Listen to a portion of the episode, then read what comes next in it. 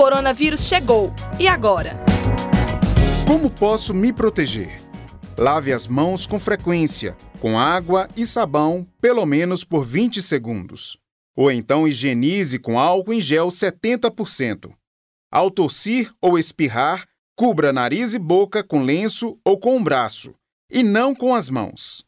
Evite tocar olhos, nariz e boca com as mãos.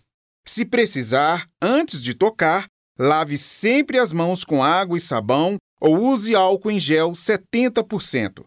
Evite contato físico com outras pessoas sempre que possível para evitar a disseminação do vírus. Se estiver doente, fique em casa até receber orientações da Secretaria Municipal de Saúde.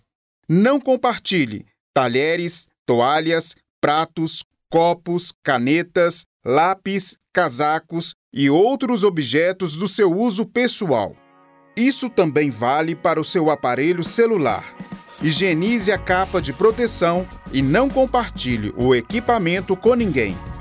Evite aglomerações e mantenha portas e janelas abertas. Prefira ambientes ventilados e evite o uso do ar condicionado. Se estiver frio, use o agasalho e deixe o ar circular. Compartilhe esta ideia com seus amigos e familiares.